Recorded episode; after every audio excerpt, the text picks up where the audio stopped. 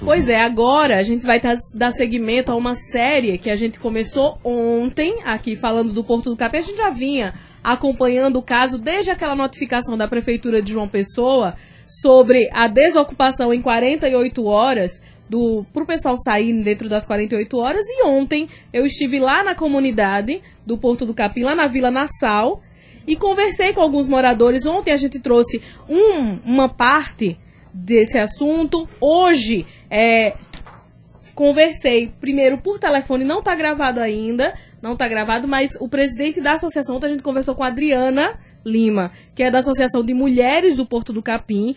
Hoje eu conversei por telefone com o presidente da Associação Comunitária do Porto do Capim, o João Irineu, e ele me mandou alguns documentos que aí vou começar por isso, porque foi um assunto que nós tratamos ontem em relação à assistência de saúde da população do Porto do Capim, que utiliza a unidade básica de saúde que fica no Varadouro, ali próximo à ladeira da Borborema, que já é bem distante do Porto do Capim, e o João Irineu me informou que houve um pedido desde o ano passado para que fosse instalado um posto, uma unidade básica de saúde mais próximo à CBTU, ali a estação, a estação ferroviária, que aí atenderia com mais proximidade a população do, de todo o Varadouro e a população também ali do Porto do Capim ficaria mais próximo para idosos poderem chegar lá, ficaria mais próximo para crianças terem esse atendimento.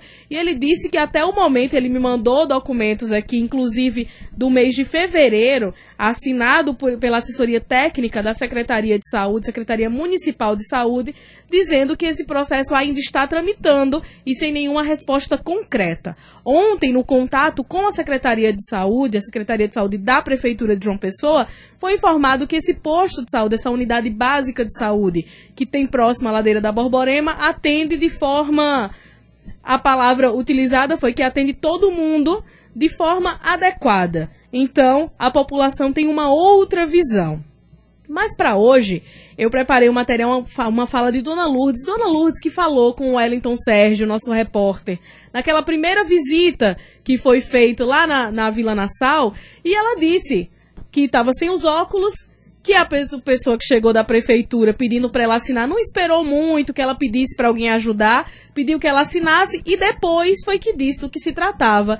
E ela tem problema com leitura, ela não lê muito bem e estava sem os óculos dela, assinou a notificação que recomendava a saída em 48 horas, meio que sem saber. Passou mal, ficou chateada depois. Pois então, conversei com Dona Lourdes, ela que vive da pesca ela aposentou-se já como, como pescadora e agricultora familiar e ela utiliza uma ilha nas proximidades ali da Vila Nassau para plantar feijão. E aí ela fala desse histórico todinho, desde que ela tinha 15 anos de idade e ela vive lá até hoje, ela tem 72 anos. Vamos ouvir. Eu moro aqui nessa casa. Eu para adquirir ela, eu primeiramente eu arrendei uma ilha lá do outro lado da maré. Aí, mas lá, quando me arrendaram essa ilha, lá não tem água doce. Uhum. Água doce só quando Jesus manda. Aí eu fui, com, já fazia uns oito anos, eu pegava água aqui, uma senhora que morava aqui, que era Dona Neve, quando não era aqui numa gráfica, que hoje é mármore, mas antigamente era gráfica. Aí quando eu pegava aqui, pegava aqui, pegava água ali no cimento, no armazém de cimento, quando não tinha no cimento, eu ia ali no B12, tirava, potinho d'água para levar para o outro lado. Foi um sacrifício. Oito anos, oito anos nessa luta. Aí depois, quando eu arrendei essa terra, aí eu andando com o capitão dos portos, aí eu me queixei, eu digo, ô capitão, eu não tenho água aqui, eu boto água lá do outro lado, carregando da casa dos vizinhos. Se eu arrumasse um cantinho para botar uma torneira para mim, porque às vezes o vizinho não está em casa e tudo demais abusa, né? tirar água para todo dia. Aí ele disse, vamos ver. Deixa eu lhe perguntar uma coisa, dona Lúcia. Como era esse arrendamento da ilha que a senhora falou? Era no SPU, escute bem. Aí ele chegou, passou o trator. Tem história. Aí deu os terrenos pro povo. Ele disse, dona Lourdes, faça uma casa lá para a senhora. Quem foi que organizou essa parte de passar o trator? O capitão dos portos. Como é aí, dele? A senhora é, lembra? Capitão Edson. Capitão Ed. Isso foi em que ano? A senhora lembra? Não lembro não. E faz muito tempo. faz muito tempo, eu tinha bem uns 15 anos nesse tempo. A senhora tem que idade agora? Eu tenho 72 anos. Eita. Ou 50 anos atrás. É. Aí ele passou, aí me deu o terreno, lá na ponta, que era em frente ao armazém. Eu disse, capitão, eu não quero morar aqui não. Eu tenho meu roçado lá, tenho meu negócio lá. Aí, quando foi com os tempos, aí eu sondei, eu digo, mas que besteira foi que eu fiz? Eu não era para ter pedido, ficado com o terreno para botar água, mas não tinha água aqui, não tinha casa, não tinha nada. Ia trazer água só para mim? A senhora vive de pesca hoje? Eu vivo de pesca, é. E nesse tempo eu vivia de pesca também, mas eu, eu arrendei lá para agricultura. Então a senhora vive de pesca desde a sua adolescência? É, de pesca. Sou aposentada pela pesca e agricultura. Aqui na sua casa, o quintal da senhora já é no rio? Já é no rio. A senhora consegue pescar e consegue vender e, e ajuda muito nas finanças da senhora? Todo dia eu vou. Não estou indo nessa semana porque eu estou doente com gripe. Mas todo dia eu vou. Minha canoa está lá do outro lado do meu sítio, que o, o menino levou, que está lá, pastorando enquanto eu fico boa para ir. Aí todo dia eu vou, todo dia eu venho. Aí lá eu pego o goiamum, pego caranguejo, caranguejo sal, pronto feijão, pronto macaxeira. A senhora vende essa produção? Vendo, eu trago para aqui e meus vizinhos mesmo é quem compra. Agora mesmo não tem feijão, mas o feijão está florando. Nesse dia tem feijão aqui. Nessa recomendação da Prefeitura de Tiré, eles geram alguma solução para a senhora, da senhora continuar vivendo da pesca? Falaram alguma coisa sobre Ele isso? Nem sabe. Quando a, a, mulher chegou aqui, eu digo, e minha canoa, como é que eu vou estar? Não, você não vai depender mais de canoa, não. Define a canoa, eu defini a canoa e vou ver de quê? Eu não sei ler para arrumar um emprego. Pois é, tá aí a fala de Dona Lourdes, falando como ela vive e ela mantém ainda essa plantação de feijão lá na ilha. E eu entrei em contato com a capitã... Chama-se ilha, é? Ela chama de ilha porque não fica no Porto do Capim. Sim. Tem que ir de canoa pra lá. Ah. Foi a casa, eu entrei na casa de Dona Lourdes, fui até o quintal dela que já fica realmente na margem do rio. Aí tem uma desce um pouquinho, já entra na canoa e vai, nem pisa na lama. Tem toda uma organização. Ela tá gripada e ela pediu desculpas no início da entrevista porque tá gripada, não Energia tá podendo... elétrica, água encanada. Não, na ilha, Não, na ilha não tem. não Tanto que tem. ela, ela conta nessa entrevista, já tá querendo ir pra ilha. Não, eu tô, não, eu tô querendo, eu tô querendo, não, eu tô Ela querendo- se mudou, ela Eu conta. tô querendo que os nossos ouvintes tenham uma noção, quem não conhece, como é o meu caso, olha que eu moro em João Pessoa desde que nasci. Hum. E nasci aqui. Então já faz mais de quatro décadas. E eu não conheço o Porto do Capim, assim como eu, muitas pessoas não conhecem. Muitas pessoas não conhecem, mas um dos pontos que todos os moradores com quem eu conversei lá, e o Wellington Sérgio que esteve lá antes de mim, aqui da nossa equipe, os moradores dizem nem precisa marcar para vir. É só chegar e andar na comunidade. Todo mundo que está ouvindo agora o Fala Paraíba, se quiser conhecer o Porto do Capim, conhecer as pessoas da Vila Nassau especificamente, da Praça 15, quem quiser conhecer, é só chegar e andar por lá. São pessoas humildes, mas são pessoas trabalhadoras. Inclu uma das, das chateações das pessoas lá é que algumas pessoas, ou enfim, é, entidades e, e- e pessoas da prefeitura também chegaram a dizer: não, são coitadinhos.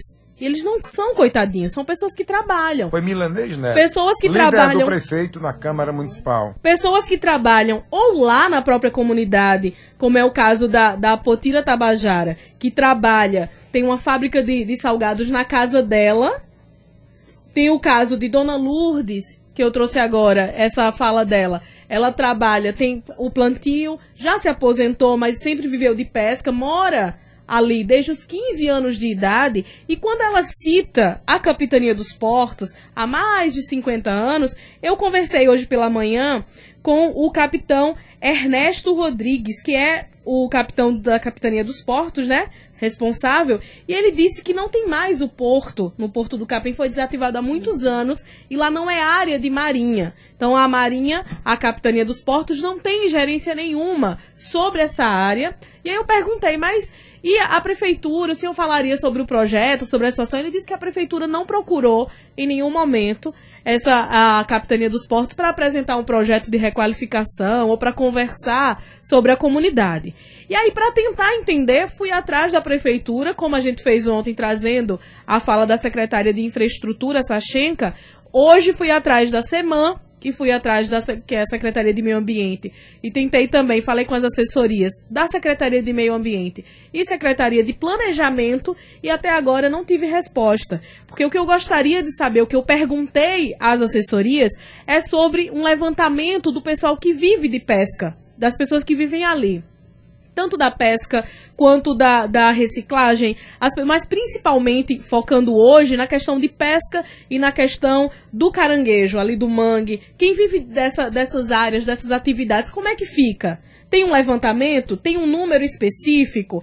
Sabe quantas pessoas tem? Foi dada uma solução? Foi dada uma segunda opção? Para que fosse analisado e até agora, infelizmente, não houve retorno. Eu estou aguardando, conversei com as assessorias e estou aguardando essa, essa resposta. Como a gente está tratando do caso diariamente, até sexta a gente vai trazer aspectos diferentes, o que for sendo respondido até lá, a gente vai trazendo. Lembrando que quem quiser entrar em contato com o Fala Paraíba, seja morador, seja o pessoal da prefeitura para dar um retorno, com quem eu falei hoje, é, passei, passei os telefones da produção e passei meu número pessoal, mas quem quiser entrar em contato aqui durante o programa, entre em contato pelo WhatsApp do Fala Paraíba, 981 28 10 55, que aí a gente já traz essa informação, a gente já traz essa versão e amanhã a gente já retoma essa série já falando de um outro aspecto e trazendo mais depoimentos, trazendo mais e buscando mais respostas da prefeitura de João Pessoa, que está envolvida em toda essa situação. Amanhã a gente vai falar um pouco mais de moradia dessas pessoas, para onde eles vão, como é que fica. Algumas pessoas com quem eu conversei lá teria condições realmente de dizer não, eu tenho aqui, eu tenho o documento passado em cartório da casa que eu moro. Como é que fica? Segundo eles, quando foram notificados, as pessoas que foram da prefeitura notificadas disseram que o auxílio aluguel seria de só três meses. E como é que fica? Foi planejado, não foi? Amanhã a gente fala sobre isso.